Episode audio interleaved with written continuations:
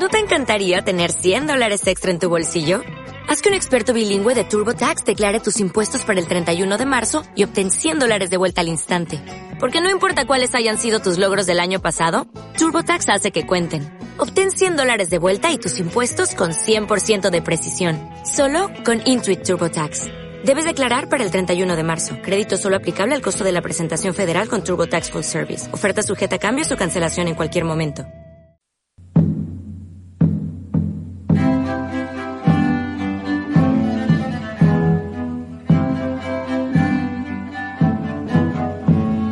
Radio Bolivariana presentamos El Consultorio del Idioma.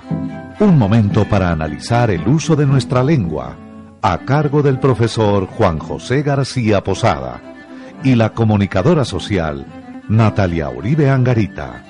El Consultorio del Idioma.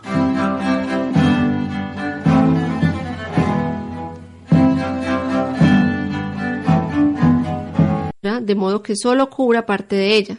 En cambio, solapar es ponerle solapas a los vestidos y solapado es aquel que en forma maliciosa y por costumbre oculta sus pensamientos. Quedaría la impresión de que solapado y asolapado serían sinónimos, pero en realidad entre ambos vocablos hay diferencias, así sean sutiles.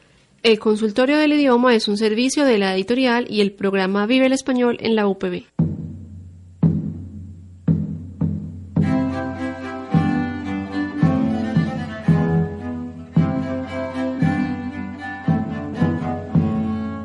Radio Bolivariana hemos presentado El Consultorio del Idioma. Un momento para analizar el uso de nuestra lengua a cargo del profesor Juan José García Posada y la comunicadora social Natalia Uribe Angarita. Participe a través del correo electrónico radio.bolivariana.upb.edu.co.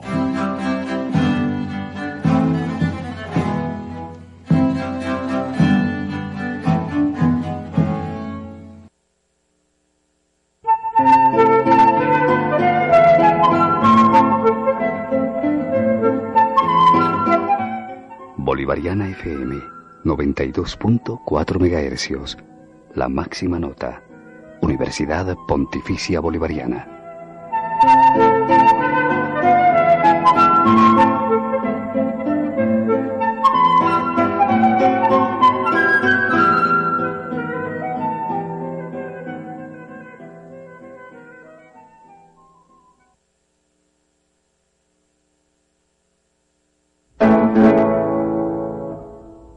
La otra historia, con José Guillermo Ángel, Memo Ángel.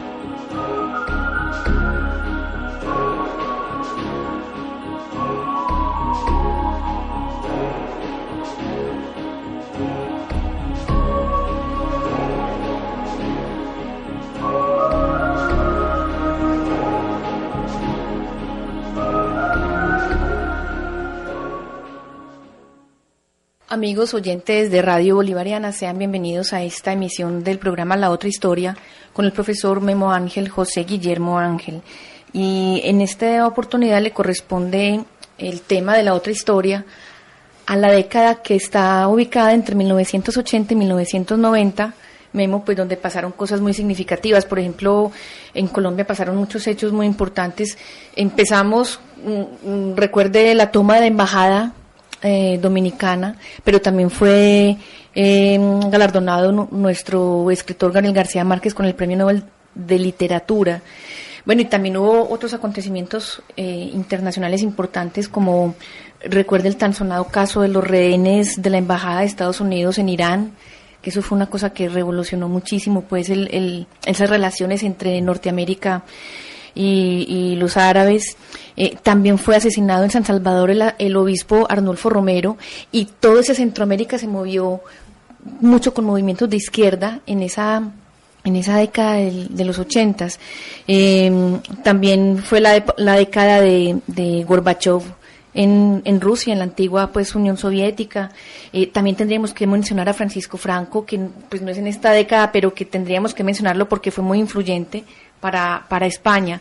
Eh, apareció el SIDA, aparecieron los videojuegos, eh, apareció Sendero Luminoso en Perú, también estuvo Gaddafi, bueno, en fin, hay, hay como muchos acontecimientos para mencionar Memo en esa década. Sí, la década de, los 80 es una década que está marcada, pues yo creo que por tres cosas fundamentales. Primero, por el, aparición de las fuerzas de izquierda en todo Centroamérica, donde los Estados Unidos siempre habían manejado esa zona.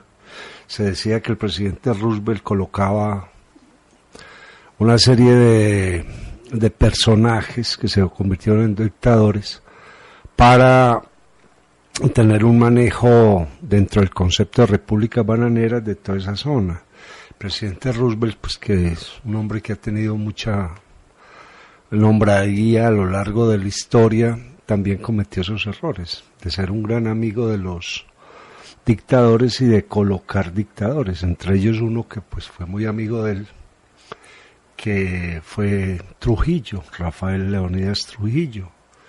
Y esto pues daña la imagen de Roosevelt. Sin embargo, en la década de los 80 empiezan a aparecer movimientos muy fuertes en, en, el mundo de Centroamérica, como los grupos eh, liderados por los sandinistas, en nombre de Sandino, que fue un campesino revolucionario, etcétera, y cambia las las circunstancias de la zona, la, convierte la zona en un hervidero y en un peligro para toda América, porque ahí se están dando unos enfrentamientos muy claros dentro de, esos países entre las clases populares y las clases altas. Vale la pena notar que son países muy débiles, a excepción hecha de Costa Rica, porque no carecen, no tienen clase media. Y eso es lo que lleva a esos grandes enfrentamientos entre los dueños de la tierra y los que no tienen la tierra. Por eso eso pues sería una forma de explicar lo que sucede en América, en América Central, donde unas minorías dominan a unas grandes mayorías que no han tenido acceso a ese sector importante que es lo que crea las democracias que se llama la clase media, que además es el motor económico de cualquier país, porque la clase media como se ha dicho en algún programa, nace debiendo, vive debiendo, muere debiendo, pero todo lo tiene y mueve la economía a través de las compras permanentes y periódicas que realiza. Eh, pero sería muy bueno hablar antes, a pesar de que es en la década de los 70, 1975, que es la muerte de Franco. Franco ha sido dictador desde 1939 hasta que el momento en que se muere 1975, o sea que estaríamos hablando prácticamente de 36 años de dictadura, con otra dictadura paralela en el Portugal que es la dictadura de Salazar. Y con Franco, la muerte de Franco, se, dan dos fenómenos muy importantes. Se reinstaura la monarquía, que es un caso muy raro en todo el siglo XX. Se suponía que las monarquías habían desaparecido, que las monarquías eran algo que simplemente decoraba la política de un país. Eh, quedaban los reyes ingleses simplemente porque es una familia económicamente muy poderosa. La reina Isabel es la mujer más rica del mundo. Y en un momento aparecen los Borbones de nuevo. Alfonso XIII, que se había huido de España en la década de los 20, eh, se había ido a Italia y ahí bueno, el, hijo del Juan de Borbón eh, va a digamos que a desaparecer dentro del mundo de las monarquías. De repente el hijo Juan Carlos vuelve y ha recuperado para ser rey de España. Eso, eso llama mucho la atención porque mm, sería un retroceso entre los logros políticos de la humanidad. O sea, un rey no se entiende porque es heredero de otro rey. O sea, el hijo gobernará cuando muera el padre. Ahora lo que no sabemos es la calidad del hijo. Y eso hace pues que se mire con cierta curiosidad ese mundo español. Y también... Pero Memi, con los, con los años esa, esa instauración de la monarquía sí, digamos que hizo retroceder políticamente a España. A ver, no la hizo retroceder porque realmente los partidos después de la muerte de Franco, el Partido Socialista, de, ya se, se, Felipe González lo que hace es barrer con las ideas comunistas que traía Carrillo, por ejemplo, que traía eh, una señora que estaba en Rusia, la pasionaria, que eran comunistas ortodoxos, y él quiebra ese modelo y asume el socialismo. Y es el socialismo, o sea, esa forma de más igualdad entre las personas sin que se pierda la propiedad privada, sin que se pierda la iniciativa personal, eh, la que lleva a que España se modernice realmente, pero no es la presencia del rey la que, la que lleva nada. El rey sigue siendo una figura pues prácticamente de museo. Es que eso es lo que le iba a preguntar. Entonces, ¿para qué la monarquía si realmente no gobierna? Para gastar plata. A ver, esa, esa, esa fue la, la mentalidad de Franco y la mentalidad de los franquistas volver a recuperar, digamos que una tradición muy de derechas. Ya hemos dicho que la derecha es la que se opone pues, prácticamente a la Revolución Francesa y una forma de legitimar la derecha es colocar un rey. ¿cierto? Como una respuesta a los postulados de la Revolución Francesa, pero claro que en el siglo XX ya no se puede colocar un rey que gobierna sino un rey más como figura para las relaciones públicas del país. ¿no? Y además, pues, el rey Juan Carlos estaba casado con una señora que era princesa en Grecia. Y esto hace, pues, que haya alguna una cosa interesante, pero realmente se va a dar ese fenómeno de restaurar un rey y como respuesta se crece el Partido, el Partido Socialista Español, PSOE, al mando de Felipe González. Y se va a dar otro fenómeno que es el destape español, donde los españoles eh, se destapan en términos de costumbres, en términos de con una sexualidad muy abierta, pero no en términos de pensamiento. Se suponía pues que durante toda esa dictadura los españoles iban a, a desarrollar algún pensamiento filosófico, político, pero no, salieron simplemente con, a, a escandalizar.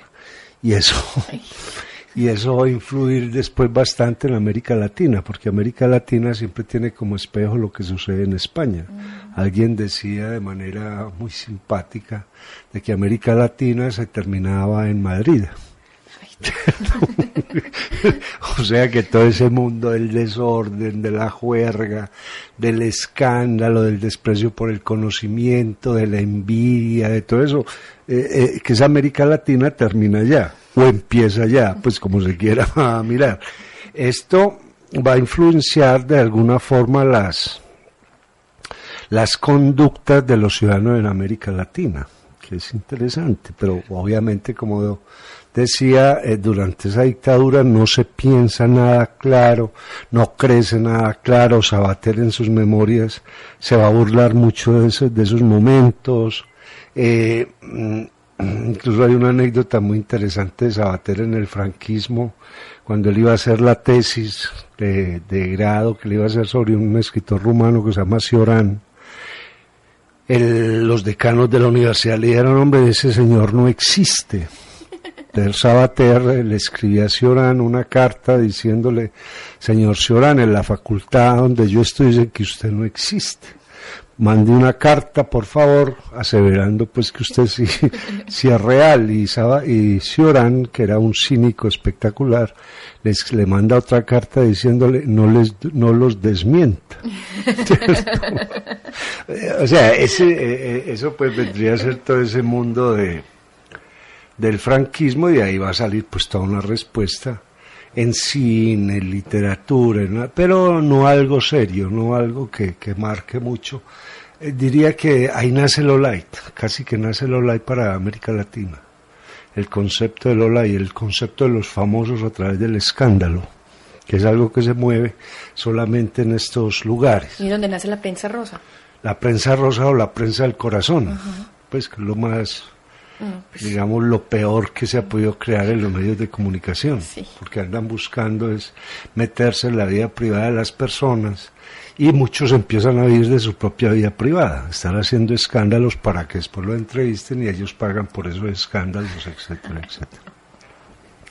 En la década de los 80, Gabriel García Márquez se gana el Premio Nobel de Literatura. Y ahí hay una cosa muy importante, porque un premio Nobel se le da al que narra una cultura o cuenta sobre un mundo que hace falta.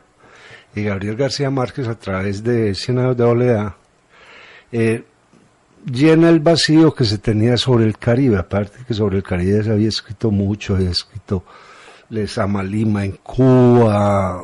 Eh, eh, se habían se, conocían pues a Miguel Ángel Asturias un montón de gente con Gabriel García Márquez eh, recupera el realismo mágico y recupera una forma de narrativa muy especial y por ese, por, digamos que por esa prosa que maneja tan periodística, por los temas que trabaja, por el mundo mágico que expresa, le, se va a ganar ese premio, que además va, pues, va a causarse un cierto escándalo porque los críticos habían tratado muy mal a García Márquez y habían tratado muy mal su obra. Después aparece ya todos pues limpiándose lo que habían dicho, empiezan a lavar la obra, pero de todas maneras queda eso claro, ¿cierto? que era una obra que la crítica, o sea, en especial la colombiana, había destrozado y después al recibir el premio Nobel, todos tratan de, de limpiar la pelota cuando ya la pelota pues había estado sucia. Va a aparecer lo de el, primer problema con Irán serio, los rehenes en Irán. En ese momento un hombre que se llama el Ayatollah Khomeini se ha tomado el poder, ha hecho la revolución islámica, el Ayatollah Khomeini no es ningún loco, es un doctor en física que trabaja en París y que en un momento dado asume, digamos que la religiosidad islámica para crear una forma de gobierno. Y esto rompe los paradigmas porque aparece una, un gobierno teocrático, gobierno teocrático que se mantiene hasta el momento.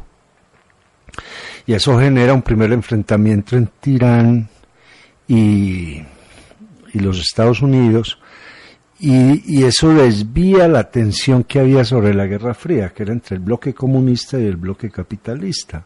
Al aparecer el caso de Irán, ya el mundo cobra, digamos que, una, una visión más cercana a lo que va a suceder, porque ya la Guerra Fría se ha vuelto una guerra de cansancio, una guerra donde ya contra el sistema comunista se han ido levantando varios grupos, entre esos el de Balanska en, Polonia, todos los sindicatos mineros se están levantando, ahí ya los intelectuales aparecen tranquilamente en Polo, en Checoslovaquia, aparecen en Hungría, ya, ya, hay voces disidentes y entre esas voces disidentes aparece eh, Mikhail Gorbachev, y Gorbachev, que es el que le va a dar, digamos que el puntillazo al sistema, al sistema comunista en Rusia. Y con Gorbachev comienza lo que se llama la perestroika, con un concepto muy claro que es la glasnost. La glasnost es la claridad, tenemos que aclarar qué es lo que nos está pasando, tenemos que reconocer todos los errores, tenemos que reconocer que la economía comunista no da resultado, de que el Estado no puede seguir sosteniendo eh, lo que no puede sostener, de que se necesita de la inversión, de que se necesita de la iniciativa personal, que se, se necesita de la propiedad privada, que nadie trabaja simplemente por ideología ¿cierto? Que el momento en que una persona asume un trabajo está pensando también en su futuro, está pensando en acumular algo, en darse una seguridad, así que el Estado no está en capacidad de eso.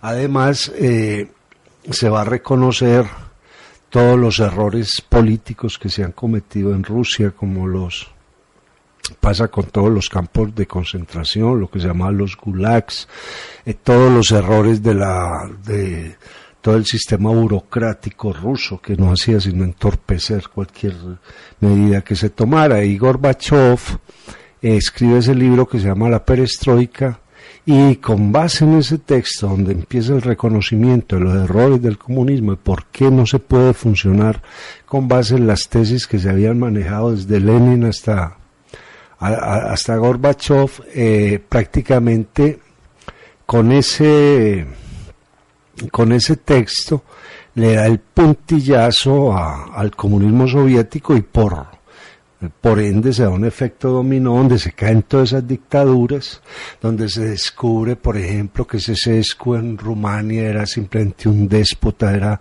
un reyesito que se, había autonombrado, que los romanos vivían en las peores condiciones, después se va a caer todo el mundo de Alemania Oriental y en 1989 ya se cae el muro.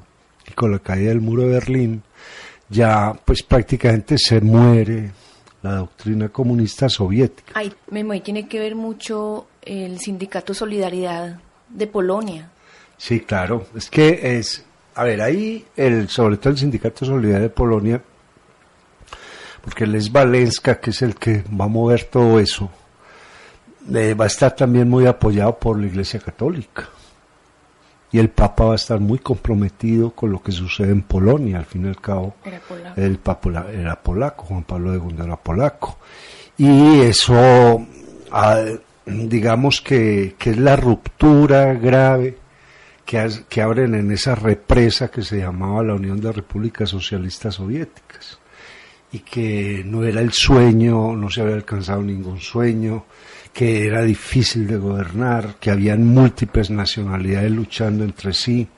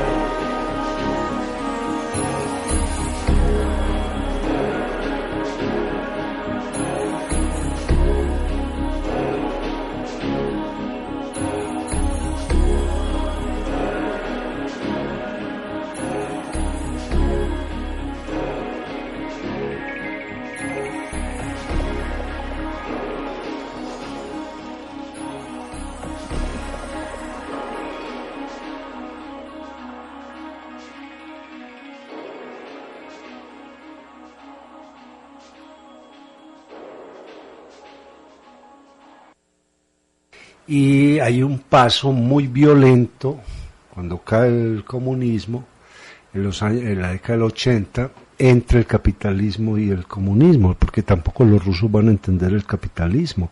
Entonces Rusia va a quedar un país en manos de mafias, en mafias de las armas, mafias de, de la, la, química, de los productos químicos, mafia del control de vías, mafias, pero eh, es más, todavía no se entiende bien lo que es el, el capitalismo en Rusia, porque no hubo ese, digamos que esa transición lenta que sí están haciendo los chinos en este momento, donde del comunismo chino se va pasando lentamente al capitalismo hasta que llegan al capitalismo sin crear ningún traumatismo.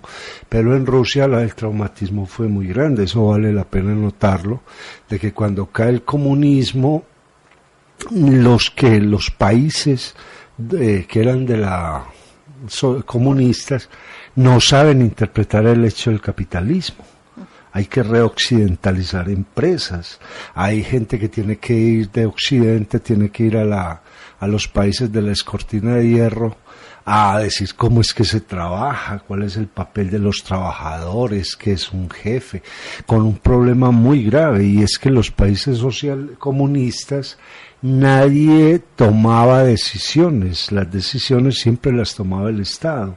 Entonces cuando se va a, a, empezar a trabajar con estas empresas, se dan cuenta de que aquí nadie tiene iniciativa personal, todos esperan órdenes, nadie asume un reto. Y eso es un problema que hasta el día de hoy, ¿cierto? hay que esperar a que se muera toda esa generación que fue educada para obedecer sin tomar decisiones y sea reemplazada por una, por una generación que ya sabe tomar decisiones, porque en el sistema capitalista lo más importante es aprender a tomar decisiones. Ese es parte del secreto del capitalismo, la iniciativa personal. Si no hay iniciativa personal, el resto está muerto, por ejemplo. Eh, se va a dar también en esa década una cosa que es una burla que le hizo Fidel Castro a los Estados Unidos, que es el barco de los Marielitos, del puerto de Mariel, donde simplemente hacen una recogida de ladroncitos, prostitutas, vendedores de droga, etcétera, y los mandan para Miami. y, eh, y ahí es cuando se dan cuenta que les mandaron lo peor de Cuba. ¿Cierto? Eso fue una, una especie de burla de Fidel Castro de los Estados Unidos.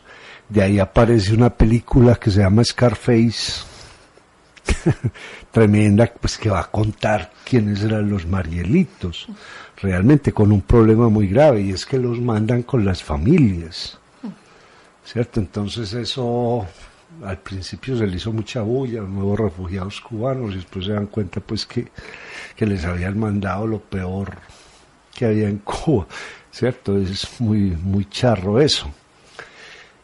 Eh, con, con, esto, eh, en, volviendo a esa década terrible de los 80 en Centroamérica, van a, a, matar a un hombre, a un obispo muy importante que se llama Arnulfo Romero, que lo matan en la iglesia además. Uh -huh. ¿Cierto? Desde, se han hecho muchas películas sobre ese hecho, se ha tratado de explicar eso qué sucedió con este hombre que simplemente pedía el respeto mínimo por los derechos humanos. O sea, era la, guerra sucia. ¿cierto? Entonces la guerra fría que se daba en Europa entre Occidente y, los países comunistas, en Centroamérica se va a volver la guerra sucia, una guerra muy peligrosa que todavía pues tiene muchos eh, brazos por ahí.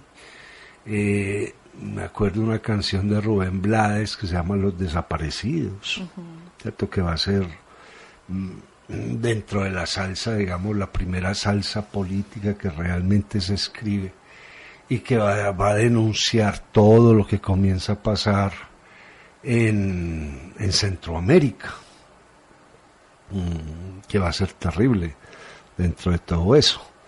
Eh, va, además de eso, en los Estados Unidos se va a crear la CNN y eh, que es un noticiero pues muy cuestionado, pero con un altísimo cubrimiento mundial. Además que es la primera cadena que empieza a transmitir 24 horas.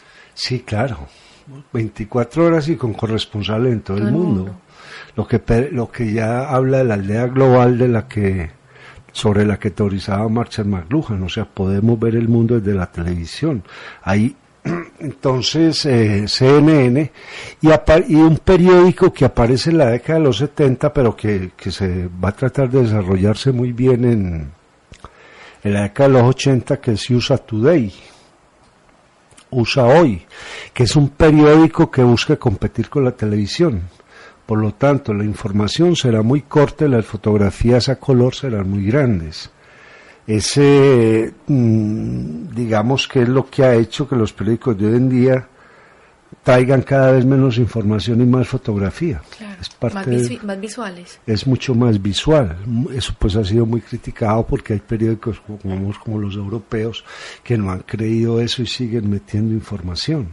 En tanto, pues que en América le hemos hecho más caso a ese modelo que impone USA Today y cada vez tenemos más fotos, pero menos análisis, lo que hace que sepamos el hecho, pero no las causas del hecho, que también es una forma de desinformar, porque el hecho de que yo sepa que pasó tal cosa, pero no sé por qué pasó, implica que realmente no sé todavía nada.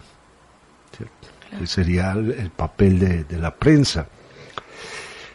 Eh, sabe que los 80 también va a crear un presidente que había aparecido en películas de pistoleros era muy famoso por eso, que era Ronald Reagan.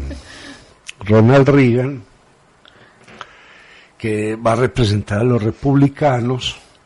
Los republicanos vienen muy golpeados con el caso Nixon. De hecho, hay una, un pequeño libro que escribe eh, Philip Roth, el novelista norteamericano, que se llama La Pandilla, donde habla pues de, o trata al gobierno norteamericano como una pandilla debido a lo del Watergate, debido a lo de Vietnam, debido a, digamos, a la lucha por los derechos, en fin, hay un montón de, cosas. Y aparece Reagan, y Reagan muy poca gente tiene creencia, pero creencia en él, pero termina gobernando con una mano muy dura y estableciendo unos principios neoliberales muy claros, tremendamente claros. Eh, de hecho, Ronald Reagan y Margaret Thatcher casi que manejan eh, las mismas políticas.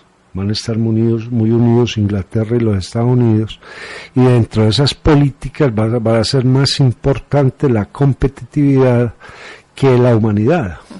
Y es una cosa que se, se viene criticando todavía, porque todavía tenemos modelos donde nosotros nos piden ser competitivos, pero nadie nos reclama que seamos humanos y lo que hace al hombre es la humanidad, no la competitividad, porque la competitividad lo que hace es que el, el trabajo del hombre termine siendo hecho por una máquina, porque en la medida en que el hombre sigue produciendo sin parar, eh, elabora un sistema que después una máquina copia y lo, lo realiza mucho más rápido que ese hombre.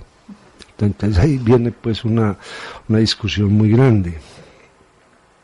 Se da la guerra del fútbol entre Honduras y El Salvador, la guerra muy charra porque es un partido de fútbol y entonces la gente se hace que se mate. Claro que... Fue muy convulsa esa década para Centroamérica. Sí, realmente, realmente, fue porque es todo el problema de los andinistas, el, el problema de llegar al poder y no saber gobernar, porque un guerrero no sabe gobernar, ¿cierto? Sabe pelear. Ahí, bueno, eso se prestaría para unos análisis muy profundos. Y es la que se acaba la, la tanda, digamos, de dictadores o de presidentes eternos que le servían a los intereses de las empresas bananeras norteamericanas, en especial a la United Fruit. Eh, ese caso, Memo, que usted menciona es un caso muy patético de Estados Unidos. Estados Unidos siempre como que apoya a los que después van a ser sus, sus enemigos o que ellos se tienen que encargar de tumbarlos del poder porque están produciendo mucho daño, como Noriega en Panamá. Sí, eso fue una política que comienza con Franklin Delano Roosevelt, donde ¿qué le hace que el otro sea un miserable, pero que sea nuestro miserable? Ay, no, qué horror. ¿Cierto? Claro, claro. Claro que viene el problema gravísimo de eso y es una política que les ha, los ha llevado a meterse mucho en problemas, que fue lo que le pasó con los talibanes, por Claro, ejemplo, cómo arman a los talibanes, les ayudan a los talibanes y cuando los talibanes expulsan a los rusos de Afganistán, eh, son los talibanes los que se van a enfrentar después a los Estados Unidos. Es, es, es algo que se, se, se discute y que se discute mucho en la actualidad, porque hay que tener en cuenta que los Estados Unidos, pase lo que pase, no importa las políticas que tenga, sigue siendo el país de más libertad de prensa en el mundo, donde la denuncia, donde los periódicos son realmente un cuarto poder, etcétera, etcétera, eh, desenmascaran esos acontecimientos. Y esa parte va a ser muy, muy importante, porque los Estados Unidos son capaces de producir un Michael Moore, por ejemplo. Son capaces de producir pro- eh, cine como el de Francis Ford Coppola, ¿no? el del cine como el de Kubrick, aparte de que Kubrick era inglés, va a desarrollar grandes películas criticando el sistema. O sea, la autocrítica es lo que ha llevado a que los Estados Unidos sea un país muy diferente a cualquier otro país en el mundo y si bien ha tenido políticas cerradas, esas políticas son cuestionadas desde adentro por su propia gente, etcétera, etcétera, y en especial por el periodismo, ¿cierto? como cuarto poder, como ese poder que vela porque la constitución se cumpla, porque los derechos sobre el ciudadano se cumplan, porque el Estado cumpla con los deberes que tiene que cumplir, etcétera, etcétera. Entonces eso no se le puede negar pues a, a los Estados Unidos se va a dar en esa también en esa época es que es una época de levantamientos. Aparece un hombre que se llama Muhammad Gaddafi Muhammad Gaddafi. Se vuelve famoso porque le da por apoyar a todos los terroristas cierto y como Gaddafi es un beduino es un descendiente de beduinos es un hombre que duerme debajo de una carpa pero que hereda un gran, una gran zona que se convierte en el escondedero de todos los terroristas. Y mire lo que es la política. Hoy en día Gaddafi es uno de los grandes aliados de la Unión Europea. Ay, Pero en ese momento es el rey de los terroristas, todo el mundo va a parar allá, va a parar incluso un terrorista famoso venezolano que se llamaba El Carlos, Chacal. el Chacal. Entonces, el Chacal lo esconde Gaddafi, bueno, el Gaddafi hace de todo. Eh, eso implica que hagan películas, escriban libros, etcétera, y ahora envejece plácidamente a la sombra de la Unión Europea. Bueno, el Papa apareció Gaddafi y, y con ese señor aparece pues el término ya así muy claro de lo que es terrorismo y de lo que los ter- y que, de que hay terroristas profesionales, entre ellos pues Carlos el venezolano. Y en el Perú se da el fenómeno de Sendero Luminoso. Es una guerrilla campesina de tendencias marxistas y eso prácticamente lleva a- al Perú casi que a una guerra civil.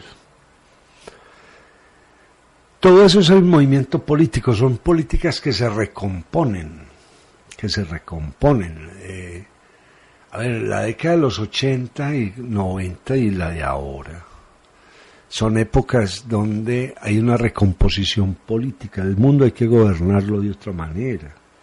El mundo no se puede seguir manejando con paradigmas de hace 100 años. La gente es distinta, la gente va más adelante que los gobiernos. Se acomoda más fácil a las situaciones, encuentra respuestas mucho más fáciles. Y en los 80 ya se, se- se empieza a replantear eso. ¿Cierto? A ver qué es lo que está pasando, en qué estamos fallando. Eh, aparecen los grandes niveles de corrupción en los estados. Y dentro de eso, pues ya empiezan los grandes, digamos, los filósofos, entre ellos Michel Foucault, hacerse muchas preguntas, muchas preguntas sobre el poder, los micropoderes, qué es lo que sostiene al Estado, qué es lo que hace que el Estado caiga, donde pierde visión el Estado, etcétera, etcétera. Pero es una recomposición en la que no hemos llegado a ninguna solución final. Lo que pasa es que las recomposiciones políticas tienen un problema, es una cuestión de 100 años. Eso no se recompone en 5 años, en 10 años, en 20 años, no. Hay que educar a una generación para esa recomposición. Y ahí es donde viene el problema, ¿cierto? Anteriormente esos baches los creaban las guerras. Entonces, claro. Borrón y cuenta ah, borramos, borrón y cuenta como, como la película de Rossellini, Alemania año cero. ¿Cierto? Hay que volver en par de cero. Claro donde eso no lo, cuando ya eso, la guerra no está marcando esos acontecimientos, ya el proceso es mucho más demorado. Es un proceso educativo, es un proceso de ver la realidad, es un proceso de pensar con otro tipo de mentalidad. Entonces, por eso, eh, a partir de, de, esa década, por ejemplo, se va a volver famoso un señor que se llama Norberto Bobbio.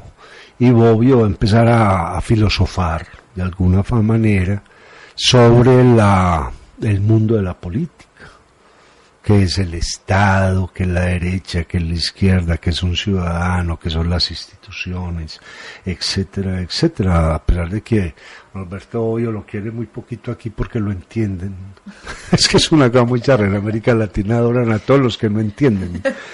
Y dejan por fuera a, los que son claros, ¿cierto? Mucha gente lo odia por eso, pero es un señor tremendamente claro al replantearse cuál es la función que debe tener un país, el municipio, la región, etcétera, etcétera. Eh, en esa década de los 80 también aparece el SIDA, el SIDA que se va a convertir en, en una enfermedad que sirve para señalar minorías.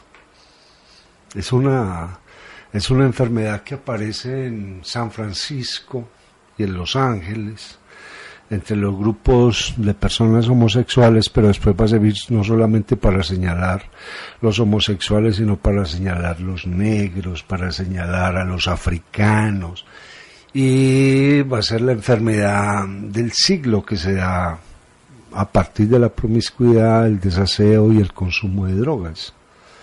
Y, de la que todavía no sabemos realmente cuál es el origen, porque ese origen lo han llevado incluso a decir de que son las relaciones entre africanos y simios, que ha sido un chimpancé, que ha sido lo uno, que ha sido lo otro, y realmente lo, lo, lo, lo que hay ahí es, es una enfermedad nacida de la descomposición, ¿cierto? Que se da entre en ambientes con un altísimo nivel de descomposición moral, químico, biológico, ¿cierto? Y ahí es donde aparece esa enfermedad.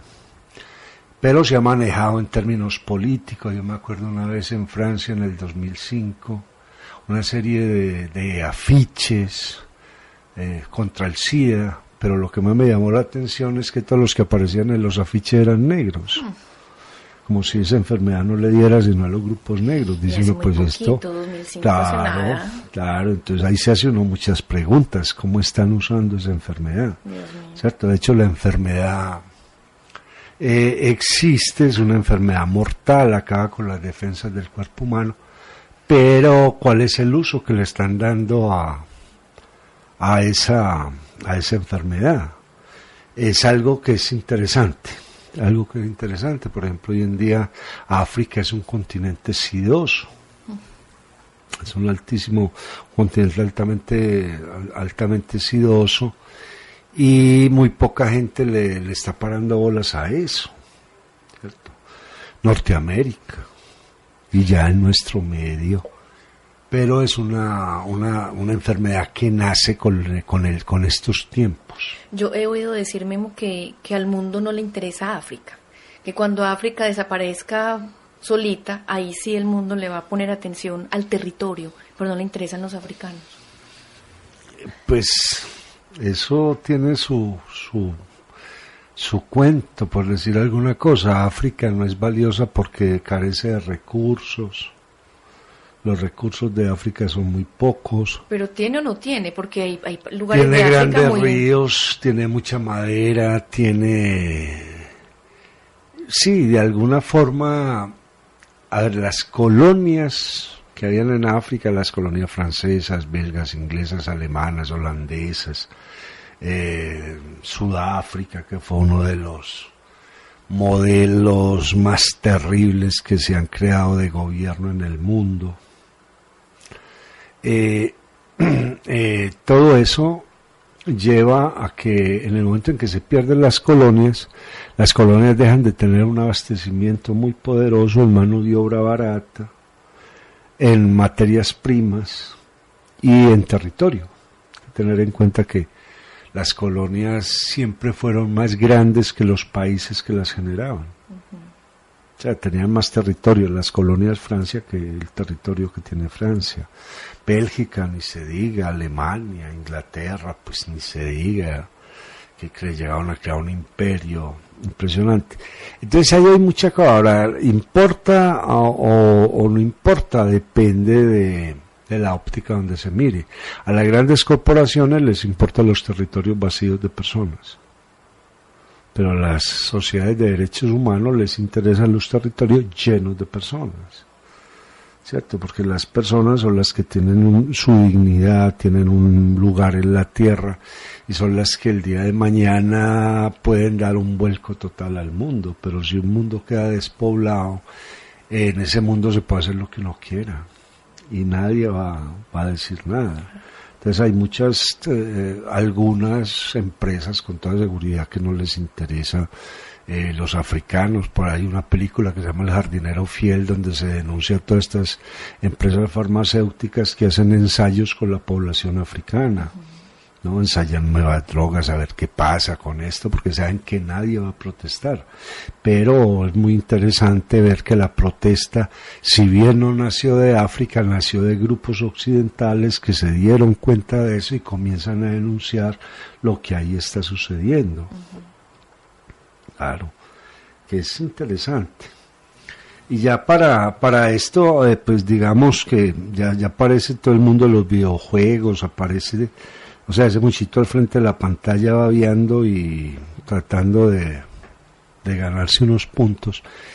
Y en el mundo de la música eh, se vuelve se va a volver muy importante un cantante francés que se llama Georges Brassens, que realmente crea la música más urbana que se ha cantado hasta el momento.